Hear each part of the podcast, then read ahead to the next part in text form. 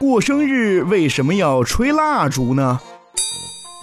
有人过生日的时候，人们往往会在生日蛋糕上点燃一些蜡烛。过生日的人通常会先许一个愿望，然后吹灭所有的蜡烛。据说这种习俗最早始于古希腊。在古希腊，人们都信奉和崇拜月亮女神阿尔特弥斯。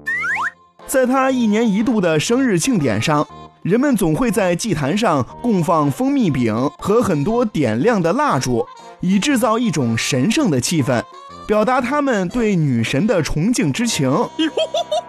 后来，随着时代的发展，由于疼爱自己的孩子，古希腊人在庆祝孩子生日时，也在餐桌上摆上蛋糕饼等食品，并在上面放置一些点亮的小蜡烛。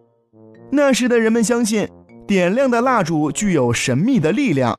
如果让过生日的孩子在心中许下一个愿望然后一口气吹灭所有蜡烛的话这个孩子的美好愿望就一定能够实现。